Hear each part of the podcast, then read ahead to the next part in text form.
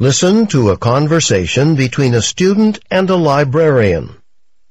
Hi, I'm new here. I, um, couldn't come to the student orientation, and I'm wondering if you can give me a few quick pointers about the library. I'd really appreciate it. Sure, I'd be glad to. What's your major area of study? Latin American literature. Okay. Well, over here's the section where we have language, literature, and the arts. And if you go downstairs, you'll find the history section. Generally, the students who concentrate in Latin American literature find themselves researching in the history section a lot. Mm-hmm, you're right.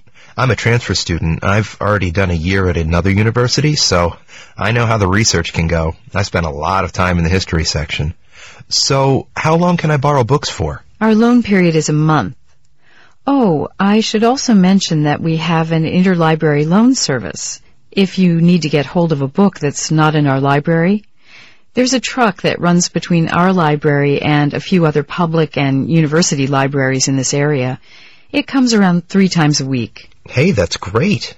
At my last school, it could take a really long time to get the materials I needed, so when I had a project, I had to make a plan way in advance. This sounds much faster.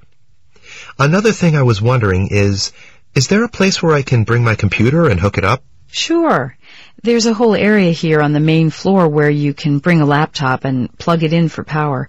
But on top of that, we also have a connection for the internet at every seat. Nice. So I can do all the research I need to do right here in the library. I'll have all the resources, all the books and information I need right here in one place. Yep, that's the idea. I'm sure you'll need photocopiers too. They're down the hallway to your left. We have a system where you have to use a copy card, so you'll need to buy a card from the front desk. You insert it into the machine and you're ready to make copies. How much do you guys charge? Seven cents a copy. Oh, that's not too bad. Thanks.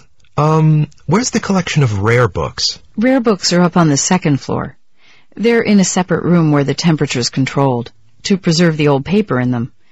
You need to get special permission to access them, and then you have to wear gloves to handle them, because the oils in our hands, you know, can destroy the paper, and gloves prevent that, so we have a basket of gloves in the room.